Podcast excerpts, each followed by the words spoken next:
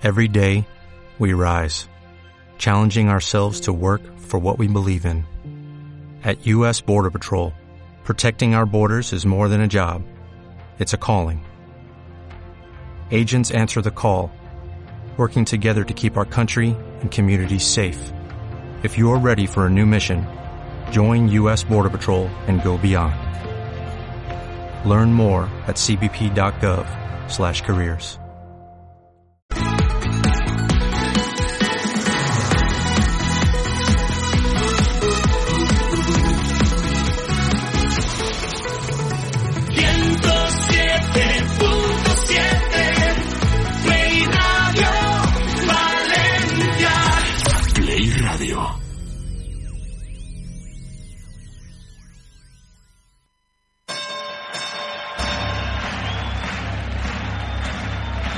Fuimos campeones de liga, fuimos campeones de Eurocup, pero el baloncesto valenciano quiere mucho más, tanto masculino como femenino. Aquí comienzan dos horas con toda la actualidad del básquet valenciano. Sergio Sánchez y todos sus colaboradores ya están aquí.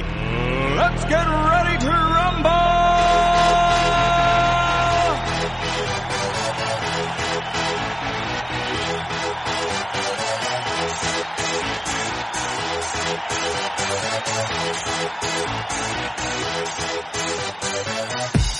confidence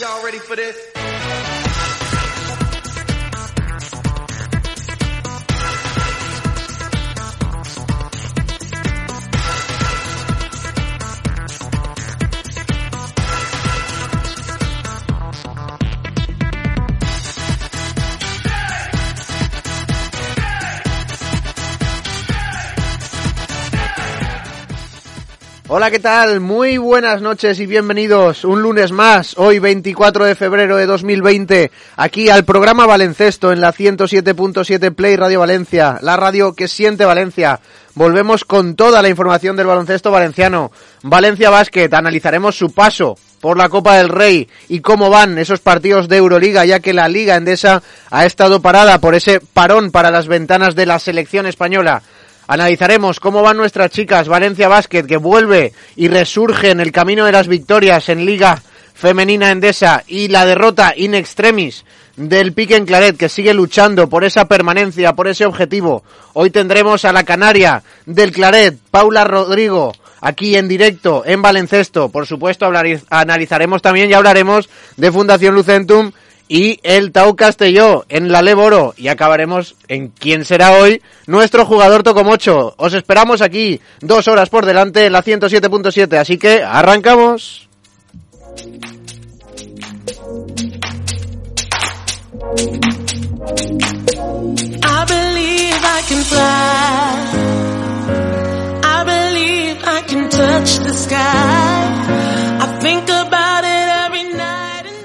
Muy buenas noches, buenas noches a todos los oyentes de Balencesto. Volvemos tras una semana de parón. Hemos hecho casi el parón como las ventanas, pero sin ser nuestra intención.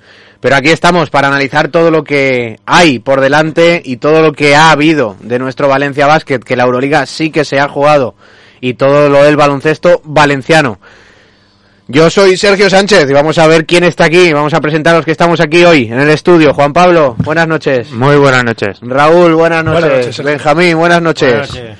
Y bueno, si quieren contactar con nosotros vía eh, Facebook, iba a decir yo, Twitter, arroba Valencesto. Ponen arroba Valencesto y comentan en el, en, en el tweet del programa de hoy y pueden decirnos cualquier cosa, incluso por mensaje privado también pueden, pueden hablarnos o por WhatsApp al 637 608 990 637 608 990 Así, de esa manera pueden hablar de todo o comentar de todo lo que quieran de nuestro programa o de cosas que quieran que alguna duda que queramos que le resolvamos, que quieran que le resolvamos o cualquier cosa. Así que vamos a empezar. Eh, rápidamente haremos un, un análisis de qué os pareció la Copa del Rey, ya que no tuvimos programa la semana pasada, aunque ya parece muy lejano aquello de la Copa del Rey. Pero, ¿qué os pareció la actuación de Valencia Basket? En la que, bajo mi punto de vista, hubo dos caras. Partido del Barcelona, partido del Madrid. Partido del Barcelona se quiere ganar, partido del Madrid no se quiere jugar directamente. Pues mi opinión es, ya que yo estuve en Málaga, por cierto, quedé con los babilonios, estuve muy en persona, eh, pues, diametralmente opuesto la actuación del Valencia Basket al todo incluido del hotel donde estaba. ya está, ya lo he dicho. Directamente opuesto, sí, sí. Porque es el primer partido bien, pero cuando termina el segundo partido y tu entrenador dice que quizá no lo han preparado de la mejor manera posible, pues chico, eso va en el sueldo, ¿sabes? Aparte del traje que te ponen y de la corbatita naranja, también vas en el sueldo. Y si tienes que pringar y no ver first dates eh, esa no el viernes noche, pues no lo ves y pringas y trabajas. Tal cual. Sí, una lástima porque yo creo que es el partido en el que de la temporada en el que menos hemos visto competir a Valencia esa semifinal contra el Madrid y es una a ver no es una oportunidad que dejas escapar porque es verdad que el Madrid eh, tiene un equipo muy superior y así lo demostró durante toda la Copa pero vienes de ganar al Barça eh, la primera vez que le ganas en toda la temporada después de haberte enfrentado cuatro o cinco veces y sí que esperabas más de Valencia a nivel competitivo pero también porque lo había venido demostrando durante toda la temporada entonces esa sensación un poquito agridulce, ¿no? De decir que, que, que quizá no estaba el equipo para haberle ganado al Madrid, pero sí para haberle planteado un partido con, con muchas más dificultades de las que le planteó, eso seguro. Hombre, para estar para estar decidido antes del descanso no estaba. Claro, no, no, no. Y más cuando el Madrid no estaba teniendo su día, porque estaba tirando librado, estaba teniendo acierto nulo y tú no aprovechas las oportunidades. Porque al fin y al cabo, cuando juegas con estos equipos, tú lo que tienes que hacer es tú hacerlo muy bien y esperar a que ellos no tengan el día. Sí, pero ellos, ellos tampoco, lo que dices tú, no, no tenían el día, ¿no? Es que un. Madrid arrollador que, que pasa por encima, como pasó, por ejemplo, contra el Fenerbahce en Euroliga la semana pasada. Y Valencia es verdad que no dio la talla.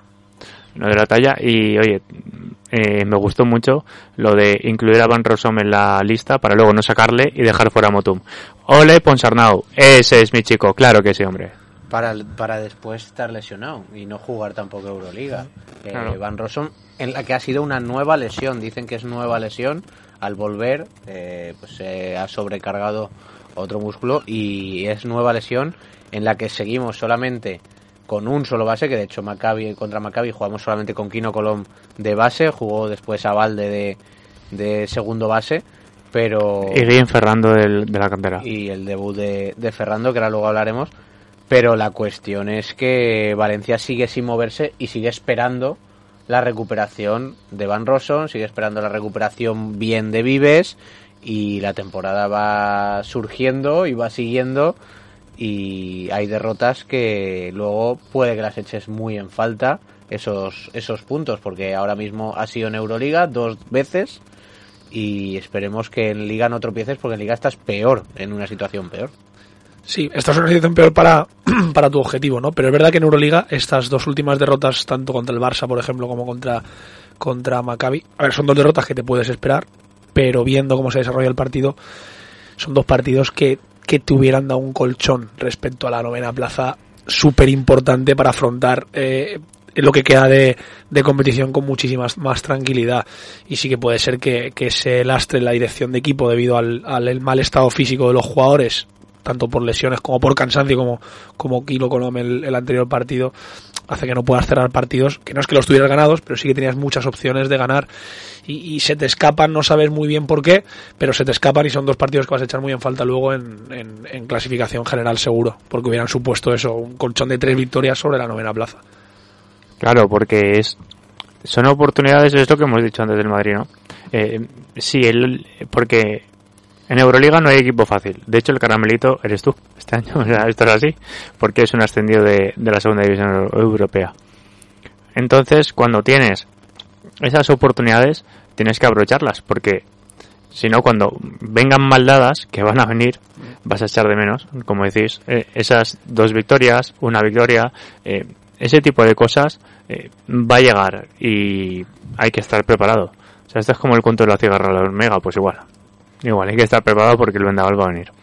Sí, no, y encima la, la semana pasada que encima se dan unos resultados que puedes coger esa ventaja, ese margen de dos victorias y de hecho ahora luego escucharemos a Alberto Abalde que habló tras el partido y, y lo decía que les, les, les jodía por eso porque es que encima también perdió Panathinaikos contra el Barça eh, y, y podías incluso haberle recortado una victoria al de arriba, cogido dos victorias con el de detrás y una victoria con el de arriba. Y ahora es que estás en una posición en la que cuatro equipos pueden adelantarte eh, ganando y, o per- y perdiendo tú. Es que es el, es el problema, que es que por detrás vienen apretando y no te descuelgas ni de los de detrás y no consigues coger a los de delante. Entonces, Claro, Es que encima si te vienen equipos en tu casa mermados como era el Maccabi, es todo un Maccabi, pero si le falta la mitad del equipo, No, y que lo aprovechalo. tuviste y que lo tuviste en la mano, ese es el, el problema. Pero bueno, y encima quedan nueve partidos, cinco en casa, los cinco los tienes que amarrar. De hecho, el, el otro día teníamos, teníamos ahí el, el calendario por, que, nos queda por delante y, y viéndolo un poco, eh, a Valencia le queda Fenerbahce en casa, el Milán en casa, Zalgiris, Madrid y Estrella Roja. Acabas contra Estrella Roja en casa, la última jornada. Y luego fuera te toca el Asbel, ganable. Bueno, ganable no, debes de ganarlo. Efes, que lo cuentas como una derrota. Alba y Vasconia. Al Alba debes de ganarle y a Vasconia debes de ganarle. Sí, ahí, ahí deberían haber tres derrotas máximo. Sí, porque Sí, el si, quieres, si quieres cumplir objetivos. Claro, exactamente. Es que el problema es que eh, con nueve victorias está Vasconia, Asbel y Alba, que son justo a los de, esos cuatro desplazamientos, tres son estos, estos equipos que puede que se estén jugando en ese momento la clasificación también. Entonces eh, no puedes despistarte. De todos esos, yo creo que Fenerbahce, tal y como es la situación ahora mismo, de ellos podrías ganarle, pero con la plantilla que tienen y falta ver cómo planteas el equipo, ese es el partido. A ver qué pasa, pero bueno, tienes una semana para recuperar gente, tienes una semana para preparar el partido, hay que verlo. Efes y Madrid, yo creo que son los partidos a perder. Que luego te encuentras alguno, pues es lo que te llevas. Pero esas tres derrotas, yo incluso las contaría. Pero después, bueno, tres. La de Fenerbahce está ahí en el aire porque ya ha sido capaz de ganarle y demás. Pero después, Milán. A mí me parece que Milán es un equipo ganable y más en casa. Zalgiris es un equipo ganable y más en casa.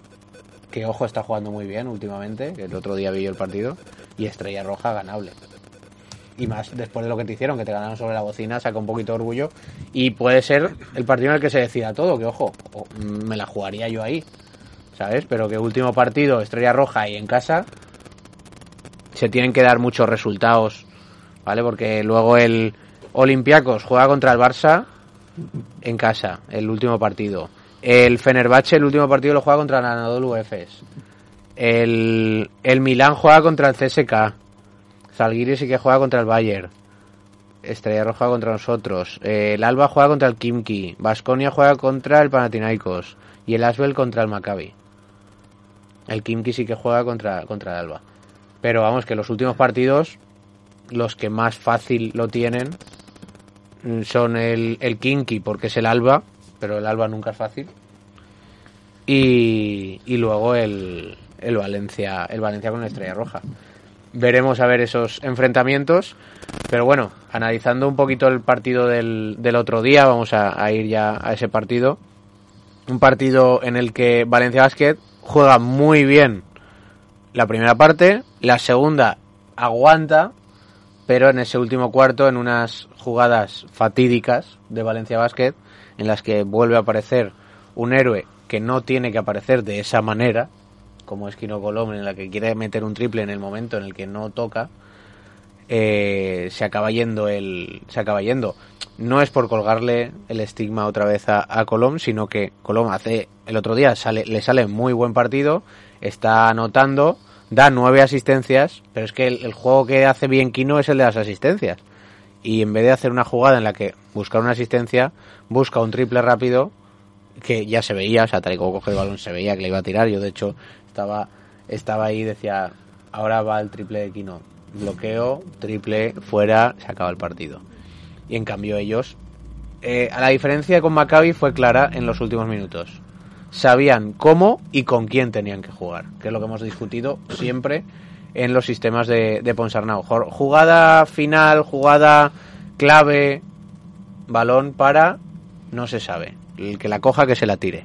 Y ese es el problema. Y encima ellos, pues con Wilbekin en estado de gracia y, y Bryant, acabaron pues eh, destrozando el partido porque ellos pues bueno tenían claro que esos dos jugadores eran los que los que iban a ganar el partido y así lo hicieron.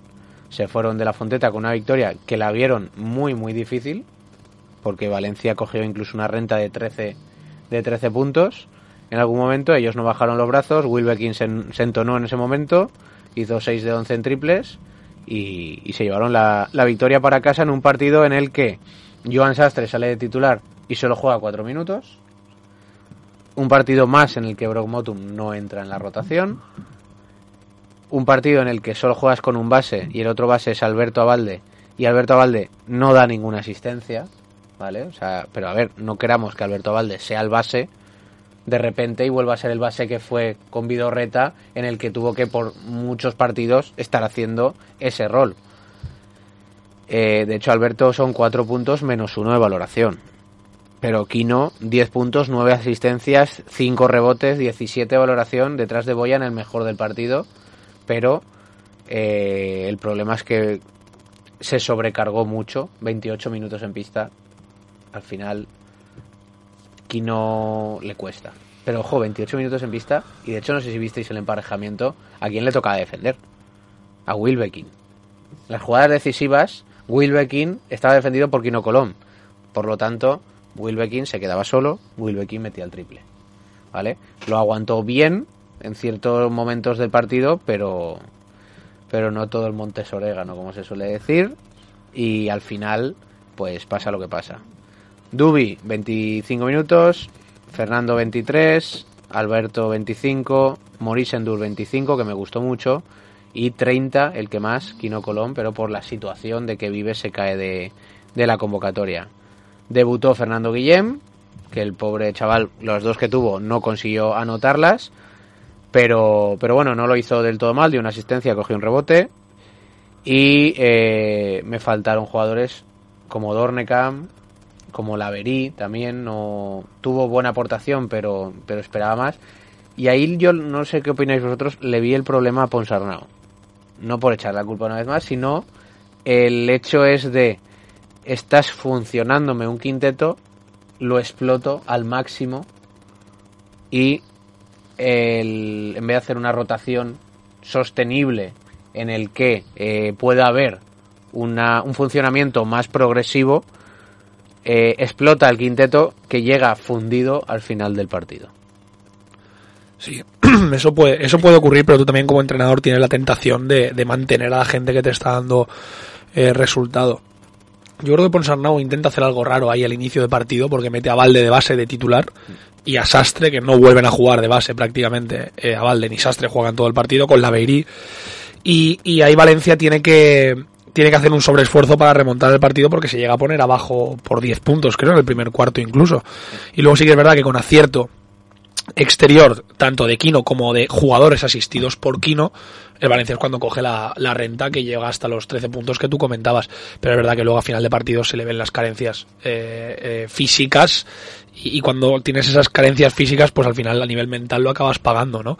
El final del partido es muy mal gestionado por Valencia, tú lo has comentado, que, que Maccabi consigue llegar, llevar el balón a la gente correcta en el lugar correcto y al final anota triples, pero anota triples liberados realmente, no, no son triplones de jugadas individuales, no, son tres triples liberados, bien tirados, y Valencia en cambio pues hace, recuerdo ese tiro de Colom que tú comentas, otro triple de Avalde, creo que tras salida de bloqueo, y una canasta, un tiro de San Emeterio desequilibrado sin, sin haber jugado prácticamente a nada, ¿no? Y, y eso es algo que Valencia tiene que solucionar porque no es la primera vez que le pasa, que llega a los finales ajustados y los acaba perdiendo. Tanto, tanto que pierde ventajas muy rápido, porque al final Valencia se pone 13 arriba en el tercer periodo y acaba el último cuarto a tres puntos, creo, tres puntos por encima nada más, como el final de partido, al que llegas, no sé si, si es por el cansancio, quiero creer que sí, pero llegas sin ideas o sin las ideas claras de a quién darle balón y en qué situación.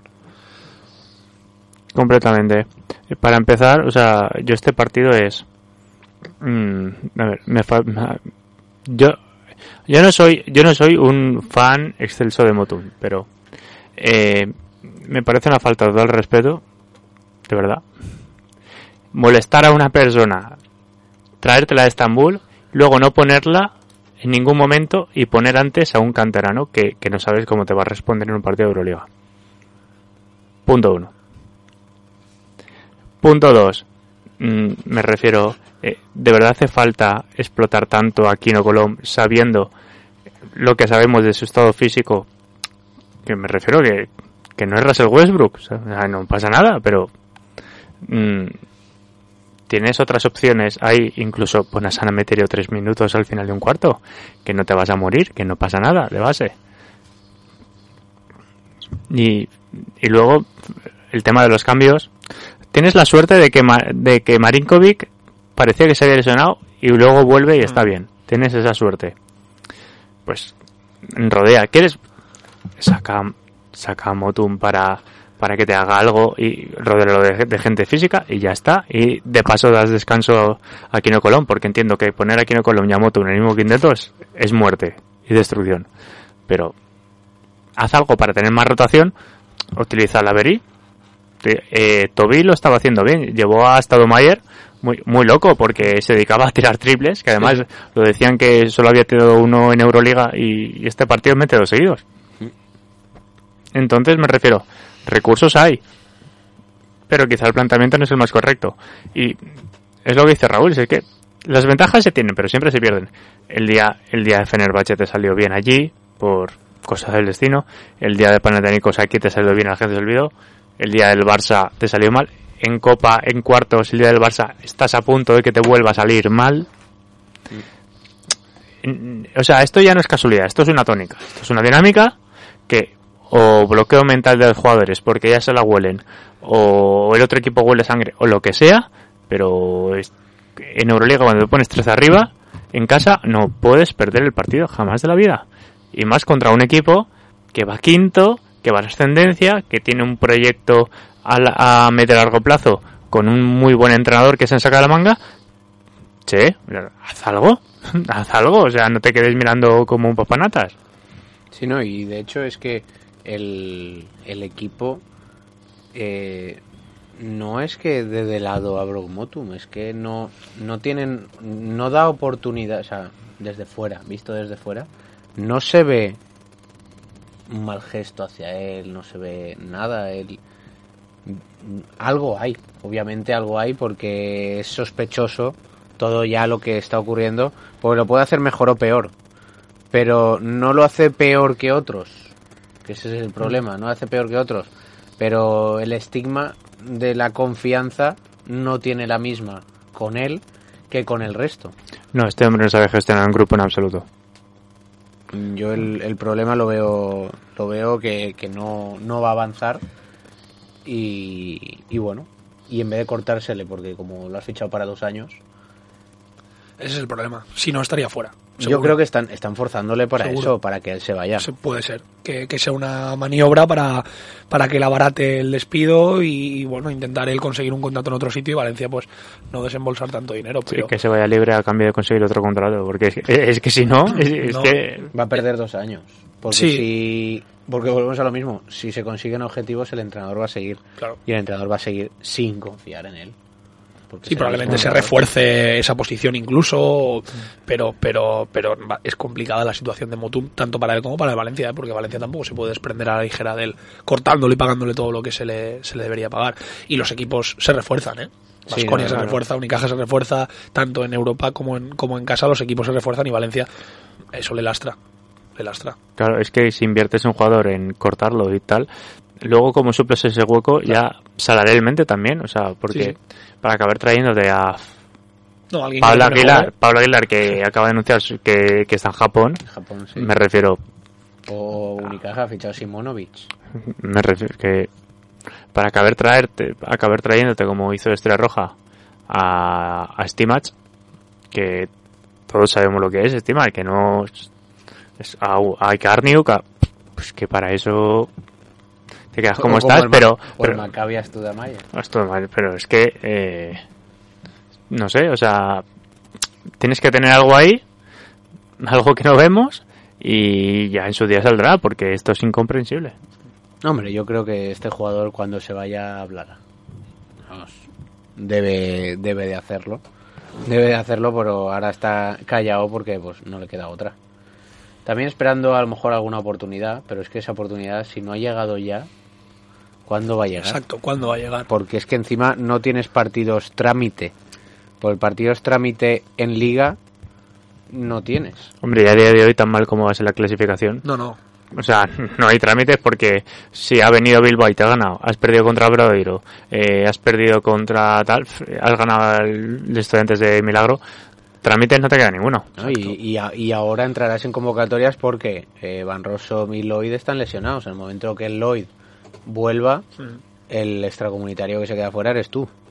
Y eso y, y ese es el ese es el problema. No extracomunitario, pues no cuenta con, no sé si cuenta como extracomunitario. No, es, es Mike Toby. Es Mike Toby, pero el, pero tienes que tener un mínimo de españoles y, y claro, entran, aunque esté lesionado, este, entrará Vives, porque en Liga sí que tienes que, que entrar. Entonces ese es el, el, el problema que tiene él y, y los cupos que Valencia Basket maneja eh, entran con Saneme, con Sastre, con Vives. Porque además Sastre es otro de los habituales descartados, que es cupo, o sea, que, que otro cupo... Claro. No, y, y que lo que, es lo que he dicho, mm, si ves que un, que un canterano pasa por delante tuyo, aquí ya me refiero, esto es como un, un- una, un, un clavo más en el ataúd, ¿sabes? O sea, aquí ya te queda muy poco. Sí, ¿no? Y el chaval pues eh, entró, el eh, Guillem Ferrando, y la verdad es que el desparpajo que cogió, las primeras jugadas estaba un poco tenso, se notaba tal, pero luego se fue soltando y esos cinco minutos que hizo, pues eh, no tuvo malas acciones, no tuvo malas acciones, no le entraron los tiros, tiros que él suele meter, porque de hecho se le veía con soltura a la hora de tirar y demás, pero eh, tuvo el carácter para poder hacerlo, pero no le, no le salió. No le salió. Y, bueno, con esta derrota, Valencia Vázquez se pone 12 victorias, 13 derrotas. Séptimo, seguimos séptimos por las derrotas de Kimki, de Fenerbahce, de Milán, de...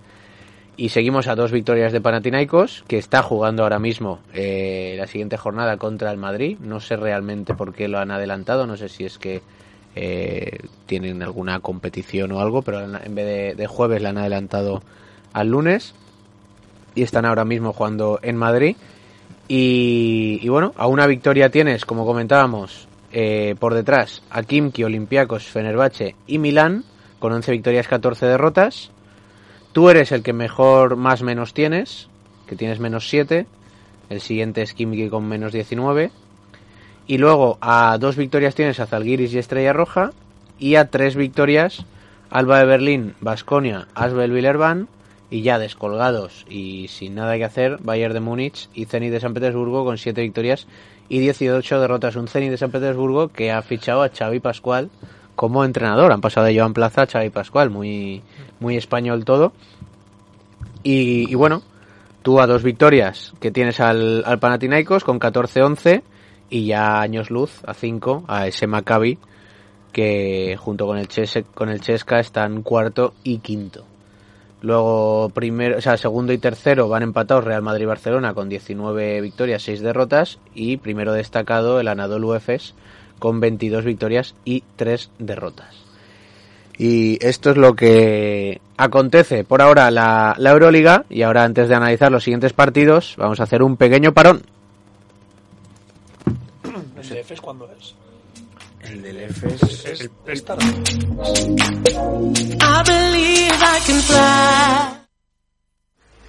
Buenos días, jefe. Tengo la lista de materiales para la obra. A ver, ¿qué te hace falta? Pues una circular para la máquina de corte festool, selladores y masillas para las juntas de los rodapiés, clavos para las grapadoras, un taladro de metabo y discos para afilar de la ingletadora Virutex. Vale, conforme. Por cierto, eh, hay que encargar la ropa de trabajo para el nuevo operario. ¿Y dónde lo compro? ¿Dónde vas a ir? Pues a Útil Pérez. Son los mejores. Y allí puedes encontrar todo lo que necesitas. Material, afilados, ropa laboral. ¿Y dónde están? Eh, están en el polígono industrial La Mina, en Paiporta. Apunta, calle Alquería de la Mina número 16. Teléfono 96-397-5724. Ay. Perfecto, jefe. Voy enseguida a realizar el pedido. Valfrima, empresa instaladora y mantenedora de climatizaciones en viviendas, negocios y naves industriales. Climatización en frío y calor, tanto doméstico como industrial. Valfrima es una empresa con el certificado de calidad del Ministerio de Industria. Pon tus instalaciones, mantenimientos y reparaciones en manos de profesionales, en manos de Valfrima. Podrás encontrarnos en el teléfono 96 125 24 89 o en www.valfrima.es. Cuando se trabaja por y para Valencia, se nota. 107.7 Play Radio Valencia. La radio que siente Valencia.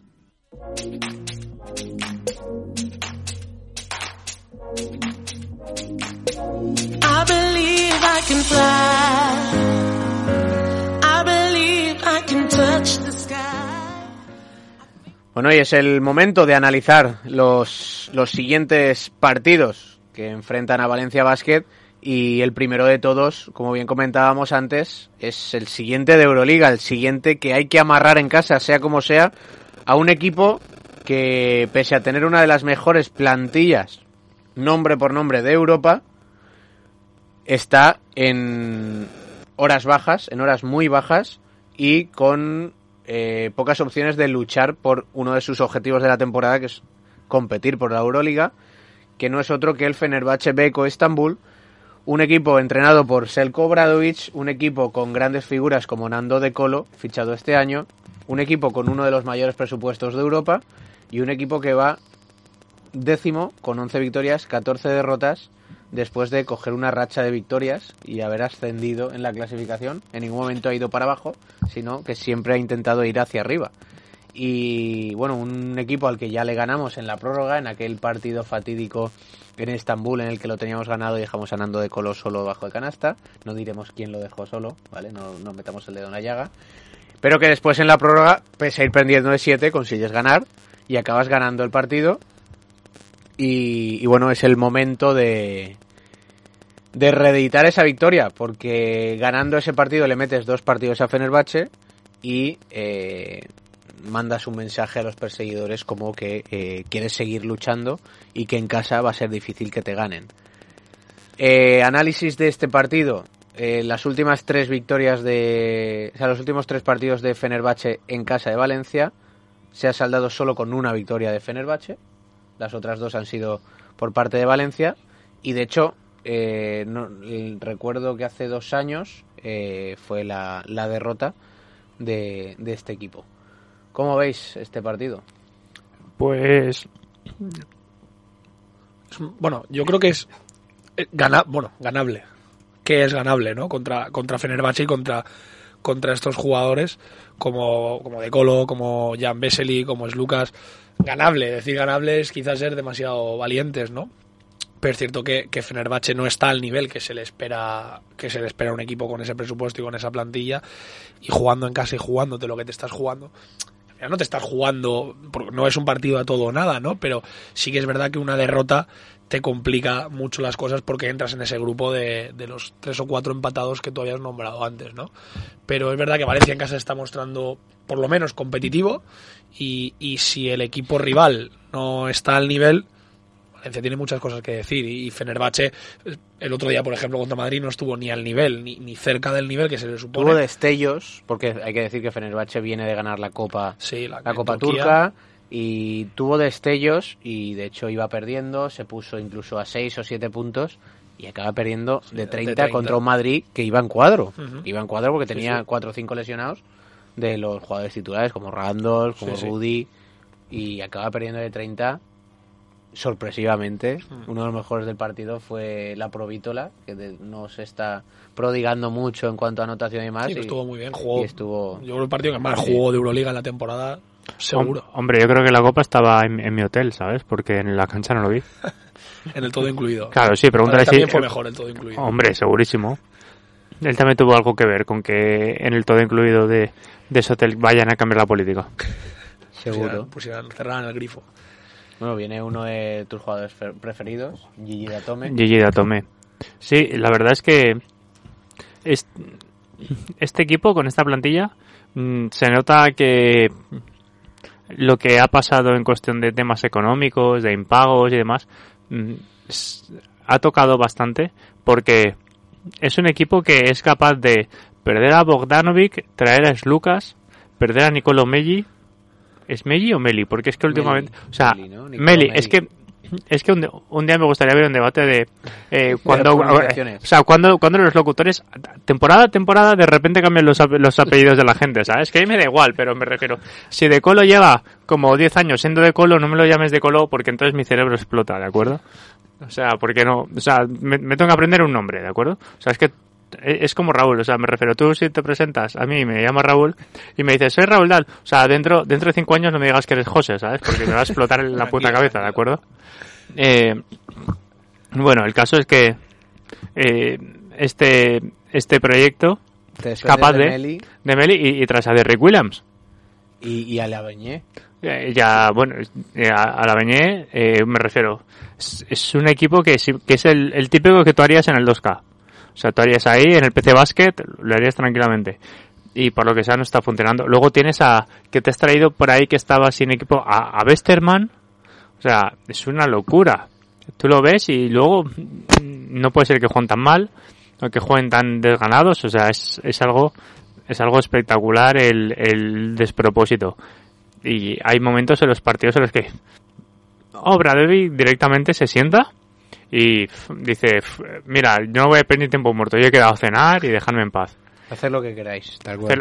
O sea, pero vamos, o sea, pa- parece que estén jugando una pachanga y no un partido de Euroliga. De hecho, el, el equipo, el máximo anotador es de Colo, con 17 puntos aproximadamente por partido, 3 asistencias, 17 de valoración.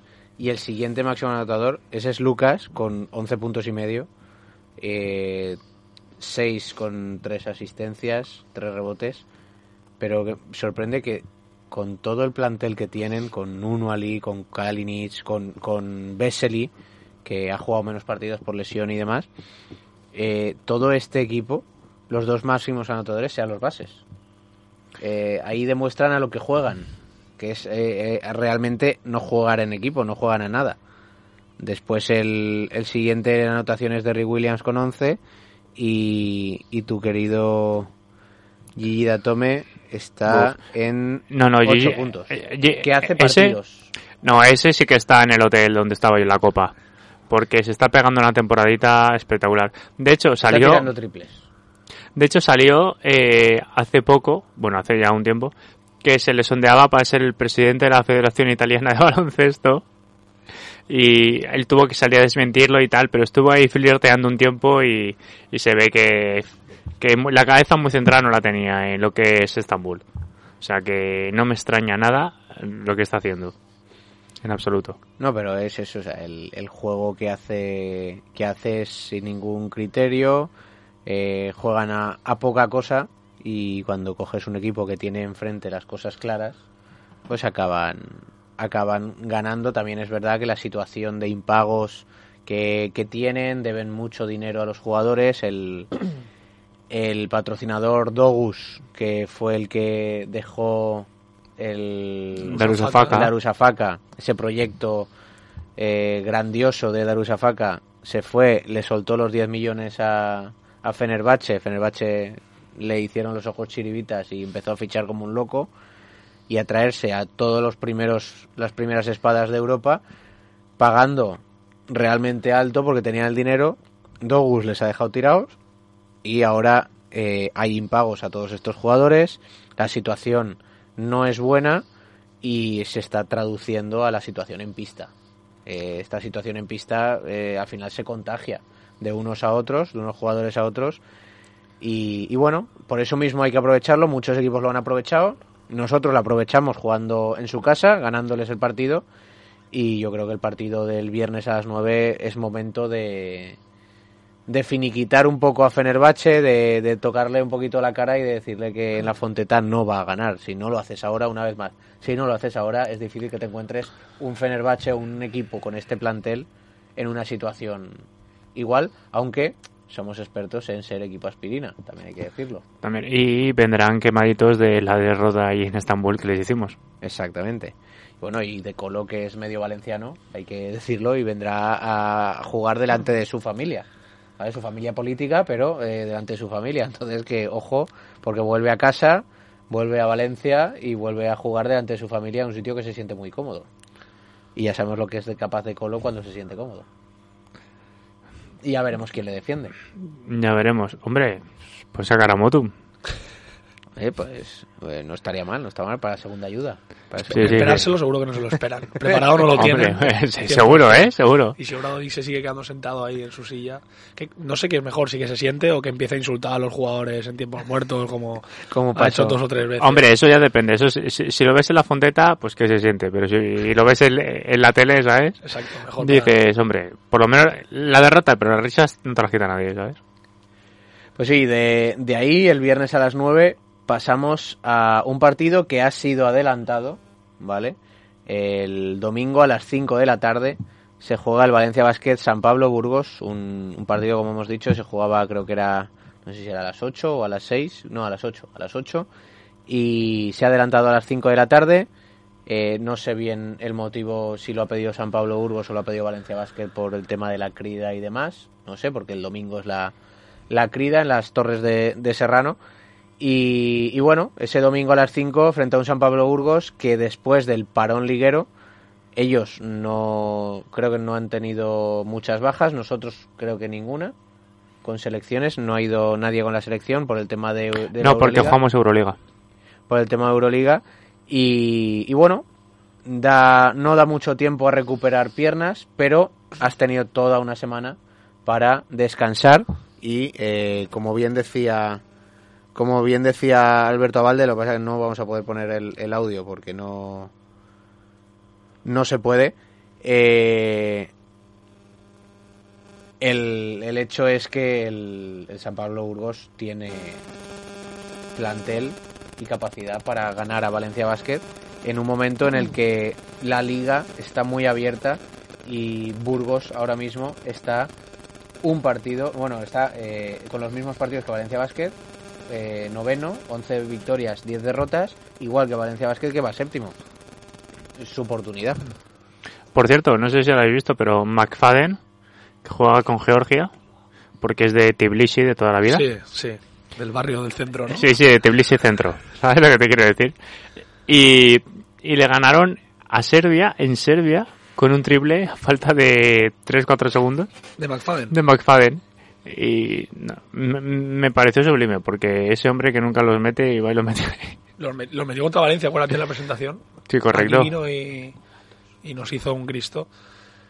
Pero bueno, claro, a él no le afectaría temas de presión político, no sé qué, derby y tal, de por ahí, de la zona. Él, claro, fíjate si está lejos, ¿sabes? Él, él- él- él- cuando deberían de jugar en Georgia diría, ah, sí, con Atlanta, sí, tal. No, lo mismo le daba. Lo, lo Igual que mismo. Burgos. Igual. Y, No eso sí. demasiado. Por cierto, hablando de Burgos, eh, se rumorea muy, muy, muy, muy fuerte de que es la próxima sede de la Copa. Sí, de hecho estaban queriéndola, estaban queriéndola y pues no me parece mal. No, es una buena opción, ya que se ha quedado este año fuera por siete puntos, que menos de- que hacerles un guiño. Estaría bien por, me refiero al ambiente de la ciudad, ¿no? Al final, te vas a Correcto. Madrid te vas a Barcelona, pues el ambiente de baloncesto tampoco Y Bur- lo respiras y tanto. lo está haciendo muy bien. Claro, y es una ciudad pequeñita que, que bueno, que, que estaría muy bien. Y que tienen un proyecto y meter 10.000 Claro. personas eh, todos los fines de semana en un sitio donde tal. Sí, igual hay que premiarlo también Claro. de alguna manera, ¿no? De seguir fomentándolo, incentivándolo. Claro, además yo en Burgos en las copas no he estado, así que porque creo que la última vez fue los años 40, o sea que no. Difícil, difícil me, que estuvieras. me pilló mal. Difícil que estuvieras. Sí, eso, y, y, bueno, él tiene un equipo también en, en Le Plata y demás, o sea Sí, que, correcto, que que va- apostando por el baloncesto y sería una buena medida de terminar Claro. ahí de, de explotar. Que el original Autoci Burgos está para subir al Eboro, ojo, eh. Exacto, Creo que, Sí. creo que es líder de la, de Juan. Pablo Sí, y- Sí, es líder para el- para la segunda fase, sí, sí, sí, segunda correcto. fase, no sé si va 8-2 o 7-3 o algo Bueno, así. y, y tenemos, tenemos a, a alguien al otro lado de- del teléfono y, y no es otro que nuestro antiguo locutor y actual colaborador, aunque ya no puede venir por aquí, pero tenía ganas de entrar por, por la situación de Valencia Basket y creo que va a felicitar a Ponsarnau. Eh, buenas noches, Agustín. Hola, buenas noches, buenas noches Sergio, bueno, buenas noches a, a todos, lógicamente, porque estarás tú, estará Juan Pablo también, supongo, ¿no? Sí, sí, Sí, aquí, aquí aquí estamos, estamos. aquí estamos todos, aquí estamos todos, Juan Pablo, Raúl. Bien, al mando del alcohol, o sea, estaréis todos, ¿no? Sí, sí, sí, aquí estamos. Vale, yo te llamaba, es, bueno, como dices tú, eh, no es para felicitar a Ponsarnau, ni mucho menos. ¿Cómo voy a felicitar a Ponsarnau? Es imposible. El último minuto del otro día del Maccabi es para que todos lo hubiéramos colgado allí en el campo, a este tío. O sea, que no voy a felicitar a él. Llamo precisamente para felicitar al director del programa. Al director del programa. Sí. Tal cual. Porque tal el cual. director del programa creo que es Sergio Sánchez, ¿no? Así es, así es, así es. Hoy es Así es, 24 y de hoy febrero. hay muchos santos, ¿no? San Emeterio es un gran jugador y San Emeterio es el santo, ¿vale? Pues, pues hoy es, creo que tu santo. Hoy es San Sergio, hoy es San Sergio. Sí, señor, sí, señor. Que no, no, he, no, he- no me he dado tiempo a recopilar historias de San Sergio, pero conociéndote a ti, pues ya sabemos que seguro que era una, una muy, muy buena persona, una Sí, magnífica sí, persona. eso seguro, Te seguro llamo para santo. felicitarte y a ti, que el resto también se unan y te feliciten, ¿vale? Claro. Aunque no sea tu cumpleaños, pero bueno, siempre es bueno acordarse de la gente buena y llamarle para felicitarle. Muy bien, muy bien, muchas gracias, muchas gracias. Bueno, Muy espero bien, que un de- un detalle, un detalle. Espero que Valencia Basket no me haga el mismo regalo que a ti por tu cumpleaños. No, no, no, no, ya viste el regalo que me hizo a mí por mi cumpleaños. Que por cierto, se me olvidó mandar a la Fonteta para que saliera yo también ahí en el Exacto. marcador, que está muy bien. Pero tampoco, se- no, me- no me acordé y tampoco hubo nadie que se acordara de mandarlo. No, Pero no, bueno, no. no pasa nada. El regalito fue el que vimos todos, vamos, el que, el que El que- sufrimos e- e- ese, ese final de partido tan bueno. Sí, sí. Eh, eh, es- ya te digo, es Ponsarnado, nada más. Ya no hay más que, que decir. Bueno, Oye, ¿está por ahí Ramón o no? No, no, ¿O Ramón no, está. Ramón? Ramón no está. Es que eh, no, no sé si lo sabes, pero se casó. Se casó la semana hace dos semanas. ¿Otra vez? Y otra, ¿Otra vez? otra vez, ¿no? El O sea, día- sí, sí, el sí, día sí, uno, Agustín. sí. Pero le ha dicho a esta nueva mujer las veces que se ha casado.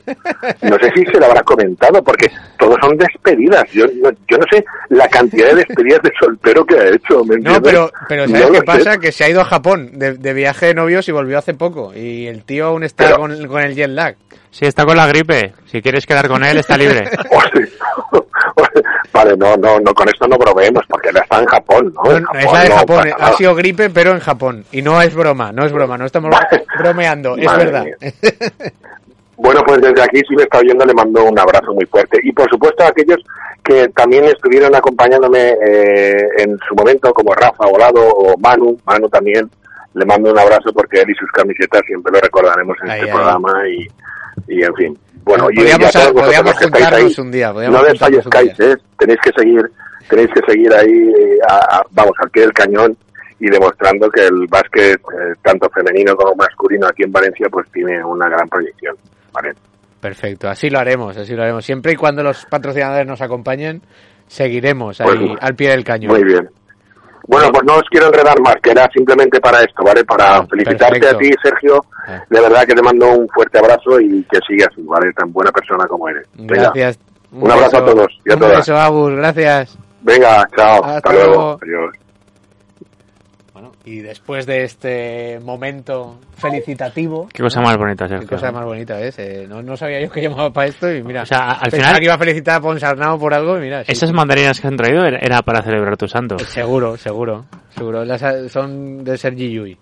Eh, me para felicitar mi santo me, me ha regalado.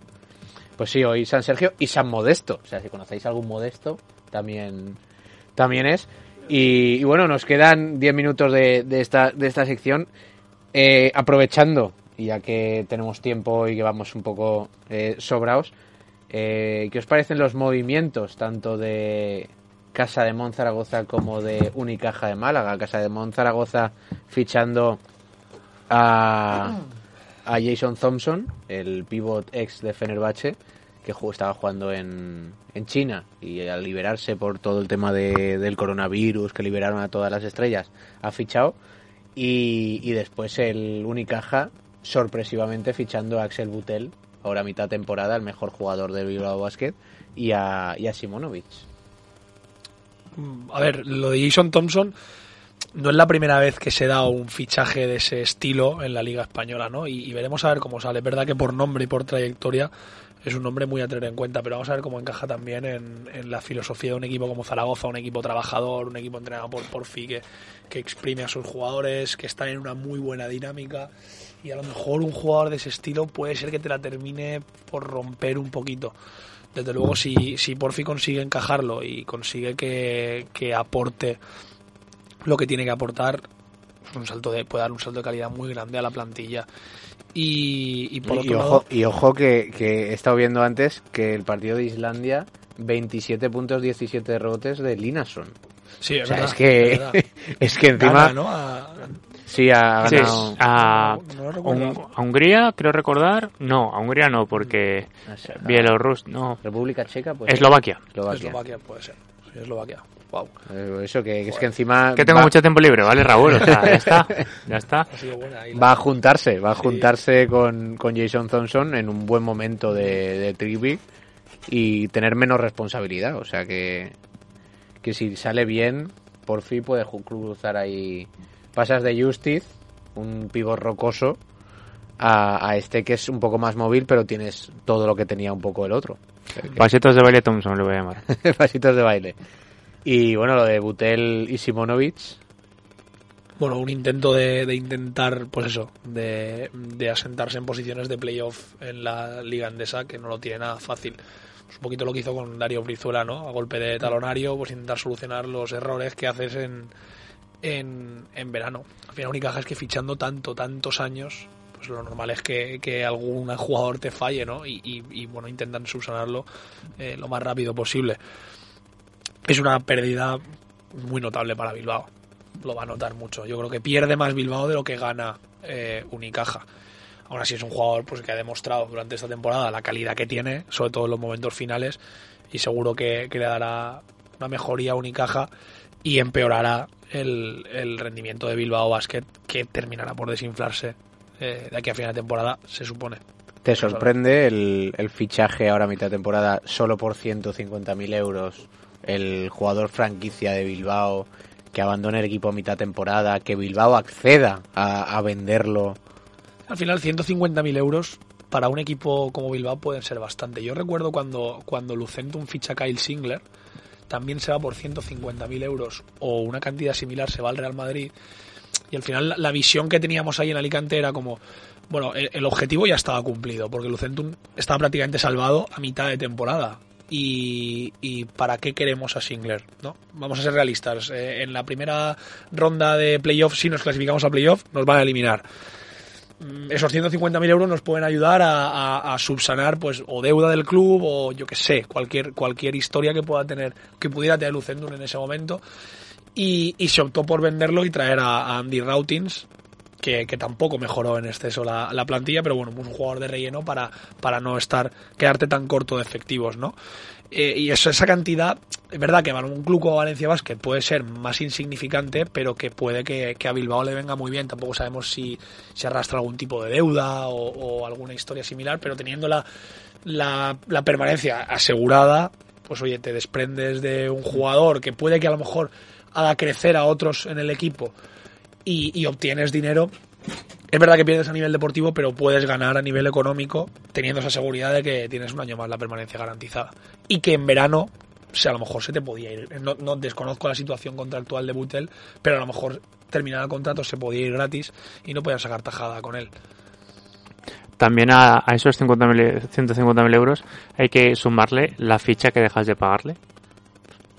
Y como tú dices, Raúl, es, el objetivo ya está, que al fin y al cabo es, no deja de ser un recién ascendido. Claro. O sea, compararlo con el, con el Real Betis, con seguro, o sea, es como el día y la noche. Ellos ya están y a día de hoy se pueden dedicar a planificar la temporada que viene tranquilísimamente.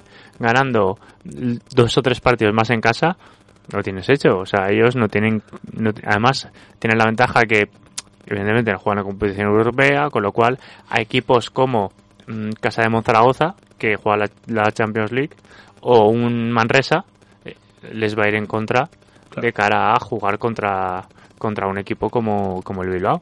Claro, Yo creo que si fuesen más apurados en liga habrían puesto más trabas, pero yendo en una posición cómoda como la que están, teniendo los pies en el suelo, sabiendo que lo normal es que Valencia te acabe superando, que Vasconia acabe entrando, que incluso Unicaja y puedas acabar por debajo de esos equipos en liga. eh, mira, coges el dinero, ¿no? Co- Me planto y cojo el dinero y, y me voy a casa. Sí, correcto. Y lo que ha- habría que reflexionar en, en Málaga, que esto ya se lo comenté a, a los babilonios, otro saludo, es mm, que si tú fichas a, a Jaime Fernández, puntal de tu proyecto, y se te lesiona a los dos años en Copa, ahí tienes un problema, ya sea lesión crónica o mala planificación o que él fuerza cuando no toca, porque pues, mucha casualidad, pero justo los dos años, cuando en realidad eh, la temporada del, del Unicaja es llegar lo más lejos a la Eureka posible y poder meterse en, en Euroliga. Porque al fin y al cabo eso es donde te va a dar dinero, con los- las televisiones y demás, y, y la taquilla. No sé, no sé hasta qué punto les va a compensar. Es que creo que no gana tanto, es como tú dices, Raúl, es que no... Yo creo que Unicaja no gana tanto como pierde Bilbao Sí. con este jugador. O sea, no, no porque lo hayan fichado ellos, o sea, si lo hubiéramos fichado nosotros, a mí me habría dado exactamente lo mismo. Sí, no, no es un jugador que, que yo creo que vaya a tener más protagonismo bueno, que Jaime cuando vuelva, ni que Darío Brizuela, por supuesto. O sea, no es, no es un jugador, no es un puntal, no va a venir a ser un puntal del equipo como si lo era en Bilbao. Bueno, veremos a ver cómo sale. Añadir una pieza más, está claro, pero es lo que hablábamos un poco con Valencia también, ¿no? Tampoco te traes un jugador que, que vaya a ser determinante, que vaya a ser titular indiscutible. Para traerte aquí a Butel tienes que prescindir de o de San Emeterio o de Abalde o de Dornekamp. O incluso Marinkovic. Marinko, y lo que pasa que es más, yo lo veo más Sí. de, de- de- de tres. Sí, pero ah, si hablamos en exteriores, ya que de normal se conjugan Nash, o quitas en rotación, quitas a Sastre, o yo qué sé. En el sentido de, de esa rotación de tan versátil que hay aquí. Bueno, y después de, de analizar esta situación del mercado, eh, hablamos un poquito de las ventanas. Dos partidos de España, una victoria, una derrota. Victoria contra Rumanía, eh, derrota contra Polonia, en un partido en Zaragoza que eh, costó mucho y bueno, demuestra que el- la selección sin los jugadores eh, de prim- no de primer los jugadores del primer equipo ¿vale? los jugadores que de, de Euroliga los jugadores NBA eh, no tiene después unos secundarios tan eh, que puedan dar la talla tanto. Y, y bueno el partido de, de Rumanía era más un, calentamiento una toma de contacto. Eh, se vieron buenos buenas cosas pero en el segundo partido en el partido de Polonia pese a empezar ganando el, equipo claudicó frente a una Polonia dirigida por Ella Slaughter con seis triples y faltaba un liderazgo. Así como el año pasado, ahí sí que lo voy a decir, eh, el año pasado había un liderazgo por parte de Kino Colón en esas ventanas y fue el mejor. El nivel está mucho más bajo y sirvió ese liderazgo junto con Fran Vázquez para conseguir ese objetivo al cual al cual les han dado a todos una medalla, una réplica de la medalla de oro del mundial y demás, que se ha estado eh, moviendo por redes y eso. Y bueno, va Jaime Fernández, pero como estaba lesionado, no está Brizuela desaparecido, el eh, Carlos Alocén pues el chaval necesita tiempo para ir cogiéndose y demás. Beirán, eh, campeón del mundial, Rabasera, campeón del mundial, desaparecidos completamente. El único que da la talla es Dani Díez. Que... Y, y Sebas Saiz en algunos Y momentos. Sebas Saiz, eh, Increíblemente. de hecho Sebas Saiz es el más valorado y el más, el más an- anotador de en la- el combo de los dos partidos. Un jugador que está jugando en China. Japón, en Japón. perdón, En Japón, eh, en los Rockets de Japón. Nadie sabe por qué. No, porque O sea, me refiero porque le habrá apetecido. Sí, no, no, él lo explicó, que él, que él eh, tuvo la experiencia de, de la Liga Americana, eh, de la universidad y demás, y que para él el irse al extranjero no era dar un paso atrás, sino el, el curtirse de otra cultura, de otro tipo de juego, cobrar, porque en Japón le estarán pagando algo, algo que aquí no le, estarán no, le, no le pagarían, porque aquí no sería un primer espada, No, pero no, no sería no, no haría mal a algunos equipos. Y de hecho a Valencia Vázquez no le vendría mal un jugador así peleón y demás que sale unos minutos es un estilo Laverí Un Oriola, un Oriola cuando salía que daba esa garra esos 5 o 10 minutos y ya está. Él ha Que querido más Claro, me refiero salvando las distancias, pero eso. claro él ha querido más se ha ido allí y de hecho él lo decía que para él no era dar un paso atrás y que quería probar esa experiencia y que no era como me despido ya de, de- de esto, ¿no? Quería el, el probar allí, estar un año o, do- o dos años por allí y luego, pues, si le llega alguna oferta buena, volverse. Yo creo que el único que piensa que no es dar un paso atrás es él. Sí.